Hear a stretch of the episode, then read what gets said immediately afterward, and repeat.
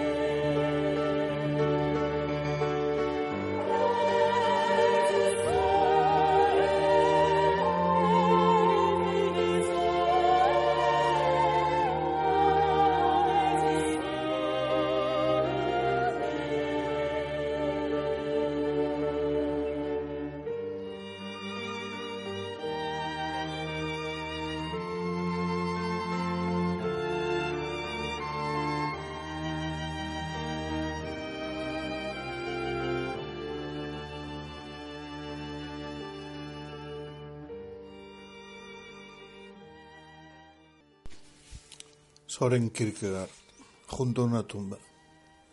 Todo terminó, y ahora cuando aquel que fue el primero en venir hacia la tumba, porque es el más allegado, es el último que tras el breve instante del discurso sigue estando junto a la tumba, ay, porque es el más allegado, todo terminó.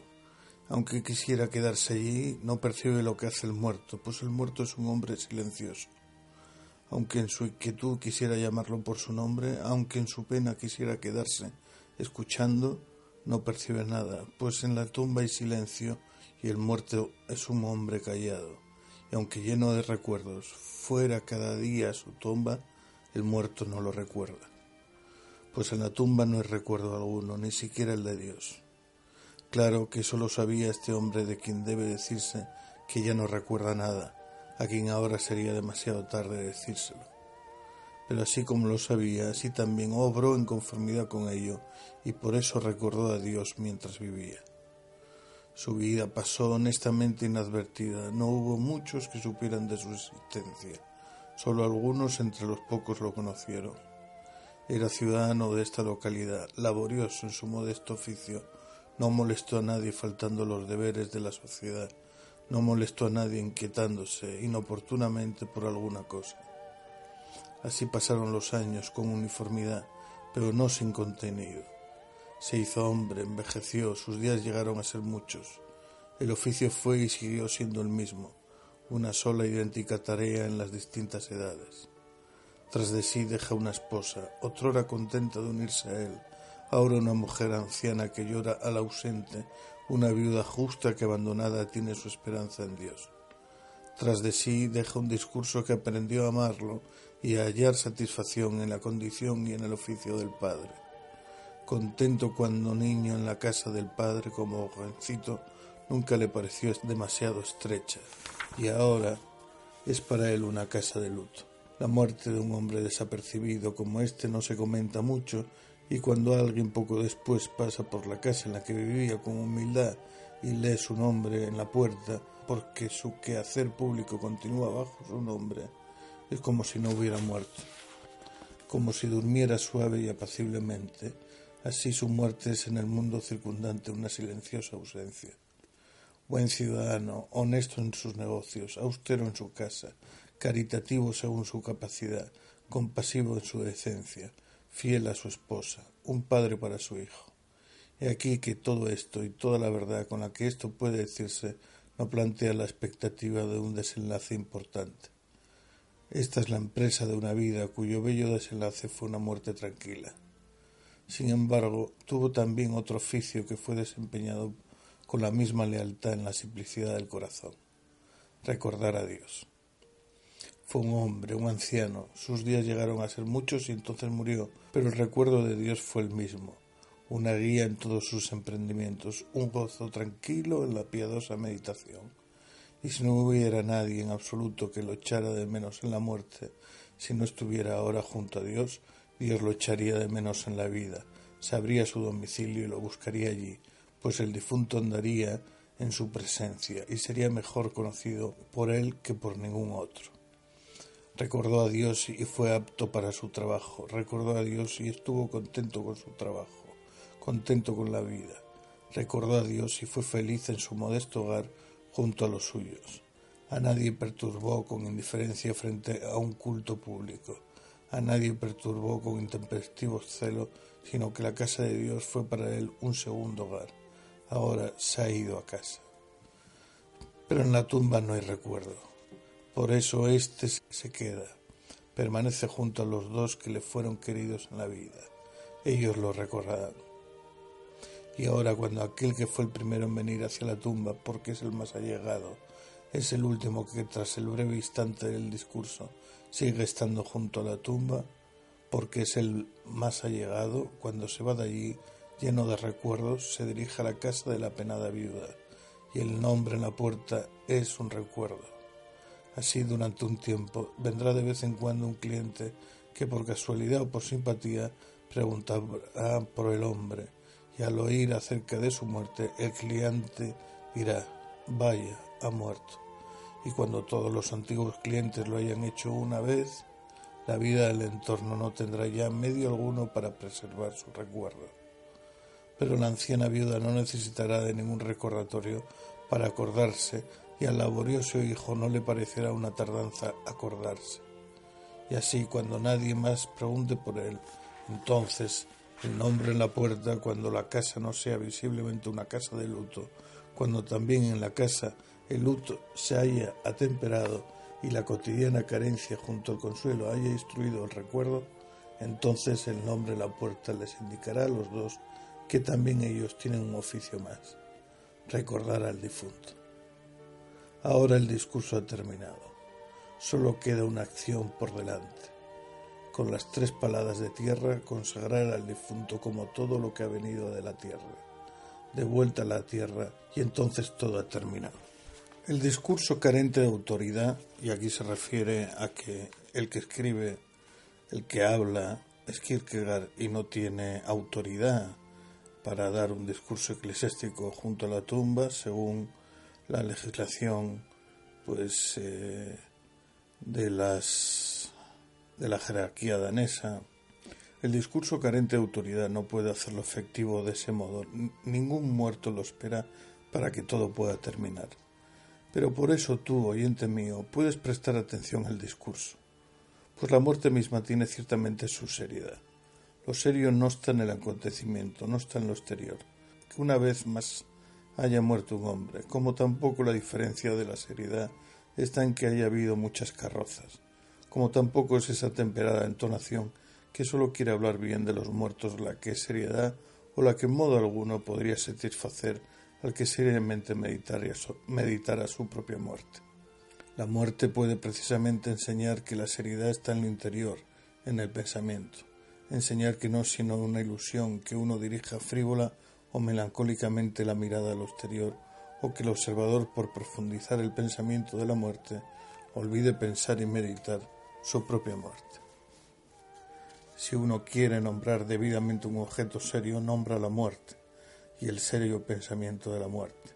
Y sin embargo, es como si en el trasfondo de la muerte hubiera una broma, y esa broma, diversificada en las diferencias de entonación y de expresión, es lo esencial en toda observación acerca de la muerte, en la que el observador mismo no se queda solas con la muerte y se piensa a sí mismo junto a la muerte. Un pagano ha dicho que ya no hay que temerle a la muerte, pues cuando ella está yo no estoy, y cuando yo estoy ella no está. Esa es una broma mediante la cual el astuto observador se coloca a sí mismo fuera, pero aunque la observación recurriera a las imágenes del horror para retratar a la muerte, aunque eso causara espanto a una enfermiza imaginación, es sólo una broma si aquel piensa meramente la muerte y no se piensa él mismo en la muerte si la piensa como la condición de la especie, pero no como la suya. La broma es que ese inflexible poder no puede, por así decirlo, alcanzar su presa, que hay una contradicción en el hecho de que la muerte, por así decirlo, se burla a sí misma. Pues la pena, si quieres compararla con la muerte, y si quieres llamarla un arquero, como también la muerte lo es. La pena no hierra su objetivo, pues alcanza al viviente y cuando lo ha alcanzado, solo entonces comienza la pena. Pero cuando la flecha de la muerte da en el blanco, entonces todo ha terminado. Y la enfermedad, si quieres compararla con la muerte y si quieres llamarla una trampa, como también la muerte es la trampa en la que se captura la vida. La enfermedad captura realmente y cuando ha capturado al que está sano, entonces comienza la enfermedad. Pero cuando la muerte cierra su trampa, no ha capturado nada, pues entonces todo ha terminado. Pero justamente en eso consiste la seriedad, y por eso justamente la seriedad de la muerte es distinta de la de la vida, que tan fácilmente deja que uno se engañe a sí mismo.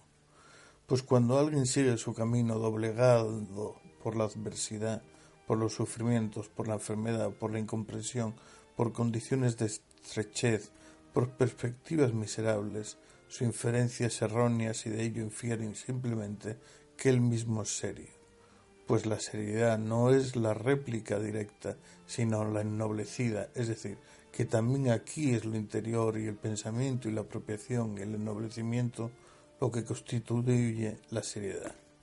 O cuando uno está muy ocupado en complicados quehaceres, puede ser que uno esté al mando de muchos soldados, puede ser que escriba muchos libros, Puede ser que esté en un pueblo elevado, puede ser que tenga muchos hijos, o que a menudo arriesgue la vida, o que tenga el serio oficio de vestir cadáveres. Su inferencia es errónea si de ello, sin más, infiere que uno serio, pues la seriedad no está en la impresión, la seriedad es el hombre interior, no la ocupación. La muerte, en cambio, no es algo real en este sentido, y una vez que uno ha muerto, es tarde para ponerse serio y cuando uno ha tenido una muerte súbita, algo que una época más seria consideraba como la mayor desdicha, por lo cual se la menciona en la vieja plegaria, y que una época más reciente considera como la mayor fortuna, entonces no hay nada que hacer. La seriedad de la vida es seria, y sin embargo no hay seriedad alguna sin el ennoblecimiento de lo exterior por la conciencia, y en eso reside la posibilidad de la ilusión. En la seriedad de la muerte no hay engaño, pues lo que es serio no es la muerte, sino el pensamiento acerca de la muerte. Por eso, oyente mío, si quieres retener este pensamiento y que su meditación solo te inquieta al pensar en ti mismo, entonces también en tu caso el discurso carente de autoridad ha de ser un asunto serio. Pensarse uno mismo muerto es seriedad, ser testigo de la muerte de otro es un estado de ánimo. Es un leve aire de tristeza cuando el que pasa es un padre que por última vez lleva a su hijo, pues lo lleva a la tumba, o cuando la humilde carroza fúnebre pasa y no sabes nada acerca del muerto, salvo que era un ser humano. Es tristeza cuando la juventud y la salud llegan a ser presa de la muerte, cuando muchos años después la imagen de alguien bello yace en la lápida abandonada sobre la tumba, rodeada de malezas. Es herida en el ánimo imperante, cuando la muerte interviene en los actos de la vanidad y coge a la insensata cuando ésta viste sus más vanos adornos y coge al insensato en su momento de mayor vanidad. Es un suspiro entre la burla de la vida, cuando el muerto había hecho una segura promesa y sin culpa alguna resulta un impostor, pues sólo había olvidado que la muerte es lo único seguro. Es añoranza de lo eterno cuando la muerte se ha llevado y ha vuelto a llevarse y se lleva ahora al último de los hombres, excelentes que conociste. Es un calor febril o un frío ardor de enfermedad en el alma cuando a alguien por haberse le vuelto tan familiar la muerte y la, pérdida de los allegados, la vida le resulta una consunción del espíritu. Es puro duelo cuando el muerto ha sido uno de los tuyos. Es el dolor del, de parto de la inmortal esperanza cuando ha sido la persona amada es la estremecedora irrupción de la seriedad cuando ha sido tu único consejero y la soledad te sobrecoge. Pero aunque haya sido tu hijo, y aunque haya sido tomado, y aunque haya sido tu único consejero, es con todo un estado de ánimo. Y si quisieras ir a la muerte por ellos, ese es también un estado de ánimo. Y si eso te pareciera más fácil, y aquí que es también un estado de ánimo. La seriedad reside en qué es la muerte lo que piensas y que la que y que la piensas como lo que te está asignado y que de esa manera haces aquello de lo que la muerte no es capaz, estar ahí cuando la muerte también está ahí. Pues la muerte es el maestro de la seriedad, pero su seria enseñanza a su vez se reconoce justamente porque deja que el individuo lo solicite, para entonces enseñarle la seriedad, tal como ésta solo puede aprenderse del hombre mismo. La muerte cuida de su oficio en la vida, no va de un lugar a otro como la imaginación del temeroso, afilando su guadaña y amedrentando a mujeres y niños, como si eso fuera la seriedad. No, sino que dice, aquí estoy, y si alguien quiere aprender de mí, que venga. Solo de ese modo se ocupa uno de la muerte en la seriedad. De no ser así, solo se está en el estado de ánimo gracias a la ingeniosidad y a la profundidad del pensamiento o en el chiste de una vívida ocurrencia, o doblegado por una profunda pena que en su más sufriente expresión, sin embargo, no es seriedad, pues la seriedad enseñaría justamente a moderarse con la pena y la queja. Un poeta ha relatado la historia de un joven que en Nochevieja soñó que era un anciano y que como anciano en el sueño miraba hacia atrás, hacia una vida desperdiciada, hasta que la mañana de Año Nuevo despertó angustiado, no solo a un nuevo año, sino también a una nueva vida. Pensar de ese mismo modo la muerte, estando despierto, pensar lo que es más decisivo que la edad del anciano y que sin embargo tiene también su tiempo, pensar que se ha acabado, que todo se ha perdido en la vida para entonces ganarlo todo en la vida, eso es seriedad. Hubo un emperador que se hizo enterrar en la observación de todas las costumbres exteriores. Tal vez su empresa no haya sido más que un estado de ánimo, pero ser testigo de su propia muerte, testigo del cierre del ataúd, testigo de que todo lo que mundana y terrenalmente llena los sentidos cesa con la muerte, eso es seriedad. Morir es ciertamente la suerte de todo ser humano y por tanto un arte muy modesto, pero poder morir bien es la más alta sabiduría de la vida. ¿Cuál es la diferencia? Que en el primer caso se trata de la seriedad de la muerte, en el segundo de la del mortal y el discurso que hace la diferencia no puede seguramente dirigirse al muerto, sino al viviente. ¿Quién no ha oído a menudo hablar así, que la muerte no hace ninguna diferencia, que no conoce ni estamento ni edad?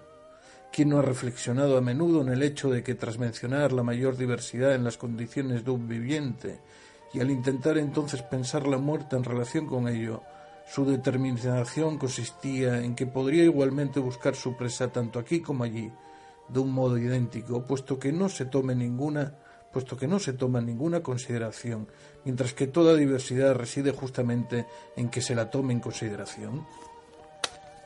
Así es, indeterminable en virtud de su desigualdad. Casi se adelanta la vida y el niño nace muerto, y deja al viejo esperando año tras año, dice paz y tranquilidad. Ahí está ya encima de uno, y a veces se la busca en vano cuando la vida está en peligro, mientras que ella encuentra al que se oculta en un escondrijo.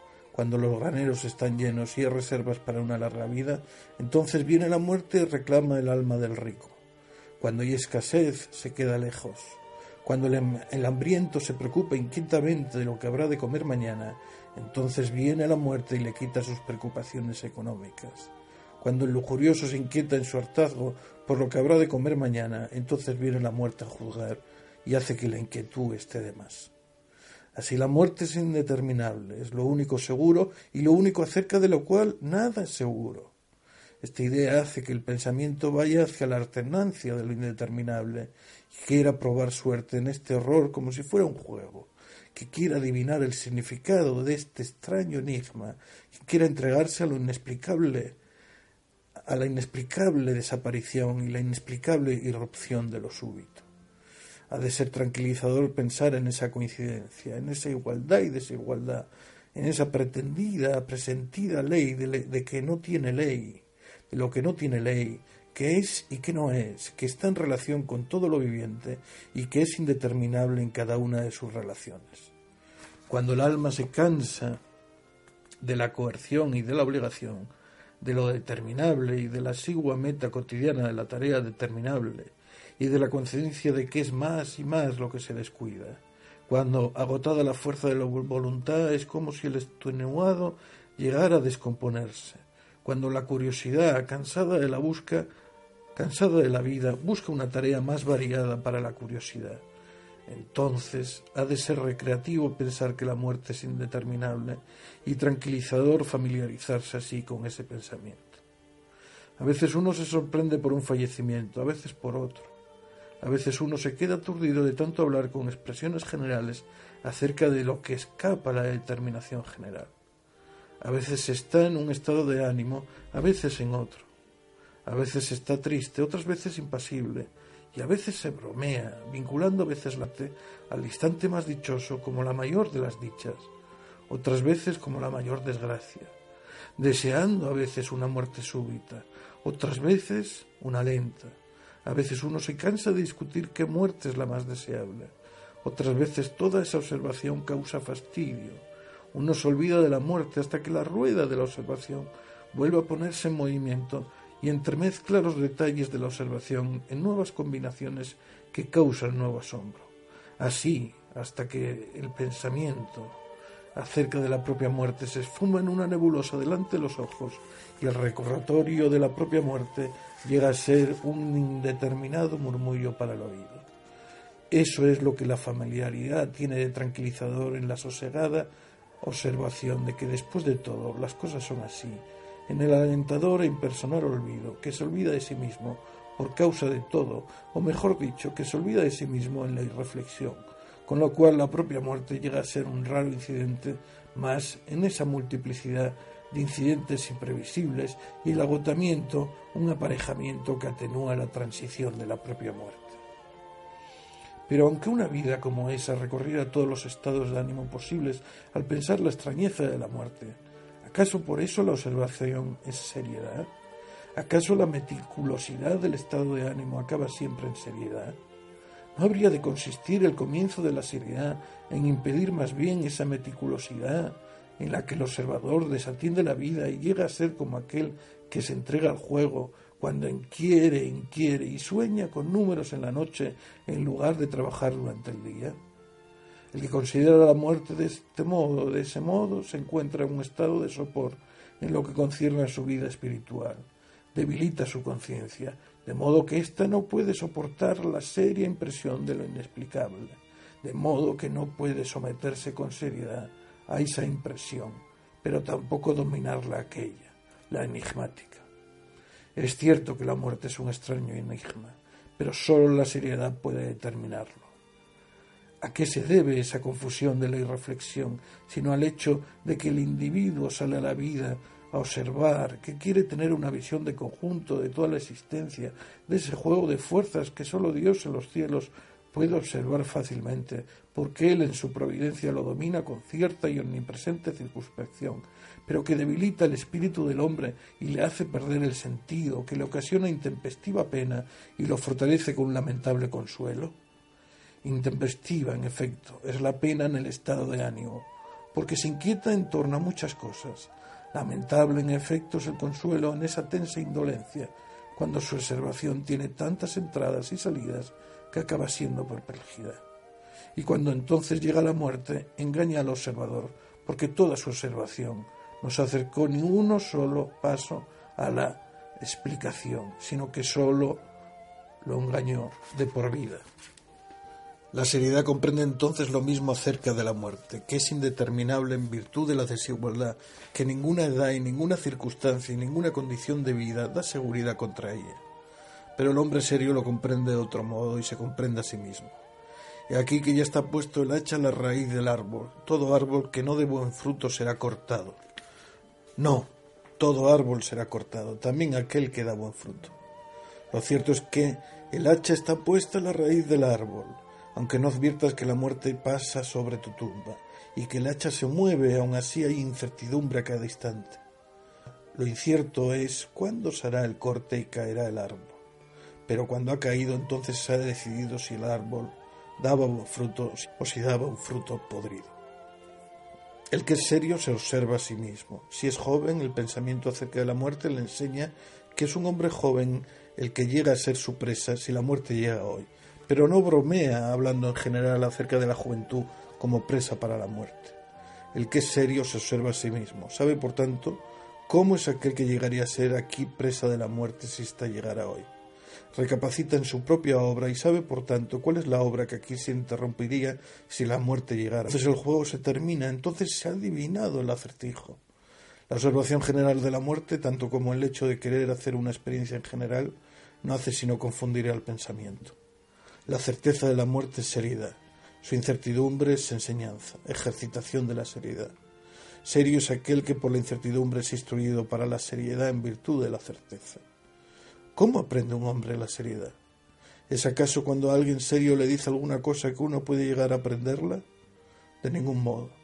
Si tú mismo no has llegado a aprender así de un hombre serio, imagínate entonces cómo ocurre. Y aquí que el discípulo se preocupa, pues sin preocupación no hay discípulo, acerca de algún objeto con toda su alma, pues eso es la certeza de la muerte, un objeto de preocupación.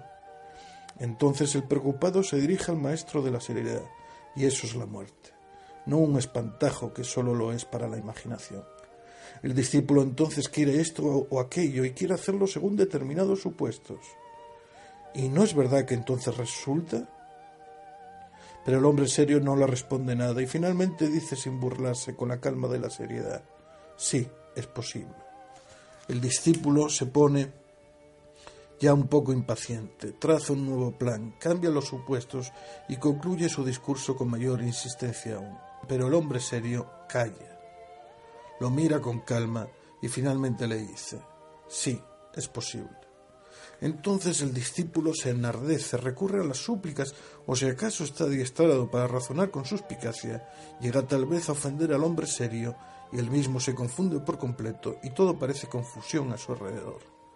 Pero cuando con esas armas y en ese estado asalta al hombre serio, debe soportar su inmutable y calma mirada y conformarse con su silencio, pues el hombre serio solo lo mira y dice finalmente, sí, es posible. Así ocurre con la muerte. La certeza consiste en que ella es inmutable y la incertidumbre es la breve frase. Es posible. Y todo condicionamiento que quiera hacer de la certeza de la muerte una certeza condicionada para aquel que desea, toda concertación que quiera hacer de la certeza de la muerte una certeza condicionada para aquel que se resuelve, todo pacto que quiera condicionar la certeza de la muerte a un tiempo y a una hora para el que actúa, todo condicionamiento, toda concertación, todo acuerdo, encalla en esta frase. Y todo enardecimiento y toda suspicacia y todo desafío resulta impotente ante esa frase, hasta que el discípulo se dirige a sí mismo. Pero justamente en eso radica la seriedad y justamente en eso la certeza y la incertidumbre querían ayudar al discípulo si se permite que la certeza se refiera a cualquier cosa como un rótulo general en la vida y no como algo que ocurre con la ayuda de la incertidumbre, como una indicación de uso para lo particular y cotidiano, entonces la seriedad no se aprende. La incertidumbre se presenta y sigue señalando como el maestro al objeto de la enseñanza y le dice al discípulo, presta atención a la certeza. Entonces surge la seriedad y ningún maestro consigue enseñarle de ese modo al discípulo a prestar atención a lo que dice como lo hace la incertidumbre de la muerte, cuando ésta señala la certeza de la muerte. Y ningún maestro consigue mantener de ese modo concentrados los pensamientos del discípulo en el único objeto de la enseñanza como lo hace el pensamiento acerca de la incertidumbre de la muerte, cuando hace que el pensamiento se ejercite en la certeza de la muerte. La certeza de la muerte determina al discípulo de una vez por todas en la seriedad, pero la incertidumbre de la muerte es la cotidiana, o en todo caso frecuente, o en todo caso requerida supervisión que vela por la seriedad. Solo eso es seriedad. Y ninguna inspección es tan cuidadosa, ni la del padre con respecto al niño, ni la del maestro con respecto al aprendiz, ni aun la del carcelero con respecto al presidiario, y ninguna supervisión es tan ennoblecedora como la incertidumbre de la muerte cuando pone a prueba la utilización del tiempo y el carácter de la obra, la del que se resuelve o la del que actúa, la del joven o la del viejo, la del varón o la de la mujer. Pues por lo que respecta al tiempo bien utilizado, no es esencial en relación con la interrupción de la muerte si el tiempo fue largo o corto. Y por lo que respecta a la obra esencial, no es esencial, en relación con la interrupción de la muerte, si aquella fue acabada o solo comenzada. Por lo que respecta a lo incidental, la duración temporal es determinante, como por ejemplo en la felicidad. Solo el final decide si se ha sido feliz. En relación con la obra incidental, la cual está en lo exterior, es esencial que la obra sea acabada pero la obra esencial no se determina esencialmente en función del tiempo y de lo exterior. Tan pronto como la muerte es la interrupción.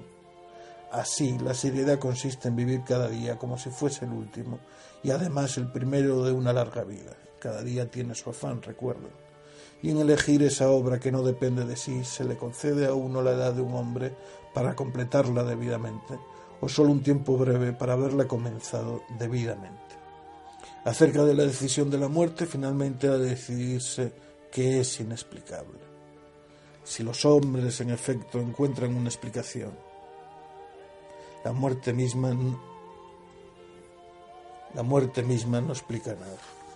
Pues si pudieras poner tus ojos en ella, la pálida, la contristada segadora, cuando estuviera ociosa, apoyada en su guadaña, y quisieras entonces ir hacia ella, ya sea porque creyeras que tu tedio ante la vida podría granjearte su afecto, o que tu ardiente anhelo de eternidad habría de conmoverla, si pusieras tu mano en su hombro y dijeras, explícate, una palabra basta, ¿crees que contestaría? Yo pienso que ni siquiera notaría que ponías la mano en su hombro y que le hablabas. O si la muerte llegara, ay, tan oportunamente, ay, como el mayor benefactor, como un salvador, si viniera a salvar a un hombre de asumir esa culpa que no es objeto de arrepentimiento en la vida, porque la culpa pone final a la vida, si ese desdichado diera las gracias a la muerte por haberle aportado lo que buscaba y haberle impedido hacerse culpable. ¿Crees que ella lo entendería? Yo pienso que no oiría siquiera una palabra de lo que dijera, pues ella no explica nada. Si llega como la mayor obra de bien o como la mayor desgracia, si se la saluda con júbilo o con desesperada resistencia, de eso la muerte no sabe nada, pues es inexplicable. Ella es la transición acerca de la relación, no sabe nada, nada en absoluto. En tanto que inexplicable la muerte puede parecer la mayor desgracia. Pero esa explicación denuncia que el que da la explicación se aferra cobardemente a la vida, cobardemente tal vez a sus favores, cobardemente tal vez a su sufrimiento, de modo que le teme a la vida, pero más aún le teme a la muerte. La muerte no cobra fuerza retroactiva, es decir, no en lo que hace la concepción, pues por lo demás sí que opera hacia atrás, contristando los favores de la felicidad de algunos y negando toda esperanza al sufrimiento terrenal de otros. La explicación ha utilizado también otros nombres para designarla. Ha llamado a la muerte un pasaje, una transformación, un sufrimiento, un combate, el último combate, un castigo, el sueldo del pecado. Cada una de estas explicaciones contiene una entera concepción de vida. Ah, qué seria recomendación para el que da la explicación. Es fácil mencionarlos a todos de memoria, es fácil explicar la muerte cuando no implica superación alguna, no querer comprender que el asunto es que la explicación cobre fuerza retroactiva en la vida. ¿Por qué querría alguien transformar a la muerte en una broma respecto de sí mismo? Pues la muerte no requiere la explicación. Ella no ha solicitado nunca el auxilio de un pensador, pero el viviente requiere la explicación. ¿Y para qué? Para vivir de acuerdo a ella. Así, si alguien opina que la muerte es una transformación, puede que eso sea completamente correcto. Pero suponga entonces que la incertidumbre de la muerte, que va de aquí para allá como un maestro y controla a cada instante que el discípulo esté atento, supone que descubriera que la opinión del que da la explicación fuera más o menos esta. Tengo ante mí una larga vida, de años, tal vez cuarenta, y entonces la muerte llega alguna vez como una transformación ¿Qué pensaría el maestro acerca de este discípulo que ni siquiera habría entendido la determinación de la incertidumbre de la muerte? O si alguien opina que es una transformación que tendrá lugar alguna vez, y entonces la incertidumbre la muerte mira y descubre que aquel, a la manera de un jugador, la espera como un acontecimiento que ocurrirá alguna vez. ¿Qué pensaría el maestro de este discípulo que ni siquiera ha advertido que todo se termina con la decisión de la muerte y que la transformación no puede tener lugar junto a los demás acontecimientos como un nuevo acontecimiento, porque con la muerte todo se acabó?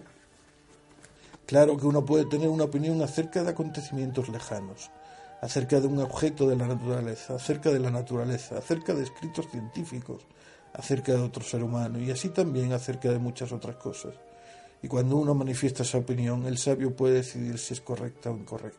Oyente mío, tal vez te parezca que es poco lo que este discurso te enseña. Tal vez tú mismo sabes mucho más y sin embargo no habrá sido en vano si la correspondiente idea acerca de la decisión de la muerte ha sido la ocasión para que te recuerdes a ti mismo que el hecho de saber mucho no es un bien incondicionado. Tal vez te parezca que el pensamiento acerca de la muerte solo ha resultado aterrador y que no obstante aquel tiene también un lado más suave, más ameno para la observación. Que el anhelo del reposo del agobiado trabajador, que la prisa del caminante en busca del atajo, que la consolación que el preocupado halla en el analgésico sueño de la muerte, que la triste necesidad del incomprendido de dormirse en paz son también una bella y legítima explicación de la muerte. Innegablemente, pero no se la aprende de memoria, no se la aprende leyendo acerca de ella, se la adquiere lentamente y sólo cuando es debidamente adquirida por aquel que trabajó hasta el cansancio en la buena obra, que anduvo por la senda recta hasta fatigarse, que cargó con la preocupación de una causa justa, que fue incomprendido en un esfuerzo noble, sólo cuando es debidamente adquirida de ese modo está en su sitio y es un discurso legítimo en la boca del reverendo pero al joven no se le permite hablar de ese modo para que la bella explicación, como la palabra sabia en boca del necio, no llegue a ser una falsedad en su boca. Y esto sí lo he oído, que el serio maestro del niño y del joven llegó a ser en una edad posterior el amigo del adulto y del hombre maduro, pero no he oído nunca, no al menos de alguien de quien desear aprender que desde el comienzo el maestro se transformara prontamente en un compañero de juegos, o el niño en un anciano, ni tampoco que esa relación de amistad se estableciera entonces verdaderamente. Así también ocurre con el pensamiento acerca de la muerte. Si éste no ha interrumpido alguna vez con horror la vida del joven y sólo se ha valido de la seriedad para, para moderar el horror, si la incertidumbre de la muerte no ha tenido su tiempo de enseñanza para instruirlo con el rigor de la seriedad, en ese caso no he oído nunca, no al menos de alguien de cuyo saber pudiera desear una parte o una parcela de alguien semejante, no he oído nunca que fuese verdad que alguno se refiriera a la muerte como su amiga.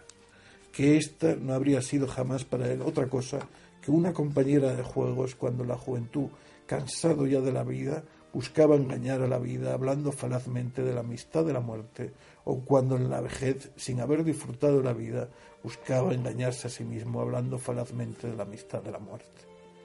El que ha hablado aquí es un joven que está en edad de aprender. Este solo entiende la dificultad y el rigor del aprendizaje. Pueda ser que consiga de ese modo, justamente por ello, hacerse digno de llegar a gozar alguna vez de la amistad del Maestro. Es que el que ha hablado aquí, oyente mío, no es tu Maestro. Solo te permite que seas, como él mismo lo es, testigo de cómo un hombre busca aprender algo del pensamiento acerca de la muerte de ese maestro de seriedad que desde el nacimiento le ha sido asignado a cada uno como maestro para toda la vida y que en la incertidumbre está siempre listo para comenzar la enseñanza cuando ésta es requerida. Pues la muerte no viene porque alguien la invoca, sino que tan pronto como alguien abre la puerta de la incertidumbre, el maestro está ahí. Ese maestro que indefectiblemente llega para ejercer una prueba e interrogar al discípulo, ya sea que éste haya aprovechado su enseñanza o no. Y esa prueba de la muerte, o para decir lo mismo con una palabra foránea y más frecuente, ese examen final de la vida, es igual de difícil para todos.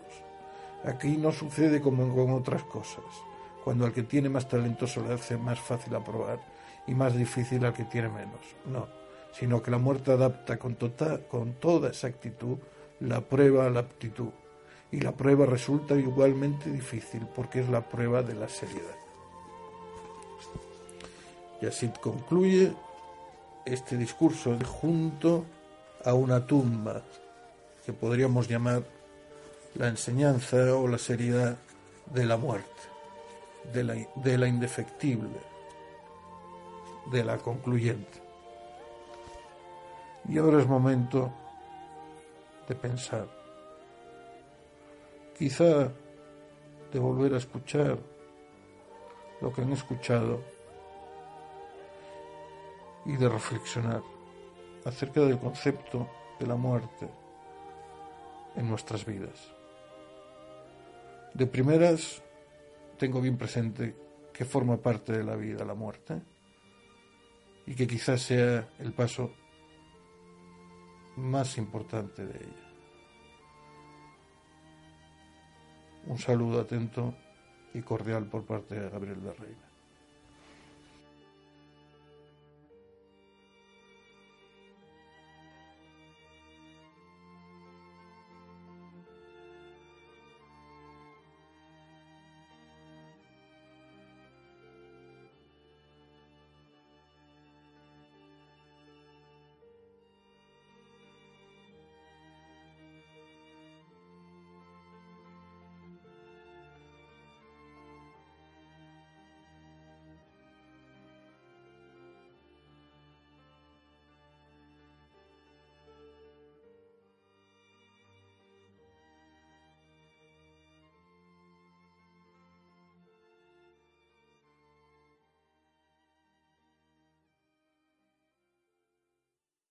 Amplify your career through training and development solutions specifically designed for federal government professionals. From courses to help you attain or retain certification, to individualized coaching services, to programs that hone your leadership skills and business acumen, Management Concepts optimizes your professional development. Online, in person, individually, or groups. It's training that's measurably better. Learn more at managementconcepts.com. That's managementconcepts.com.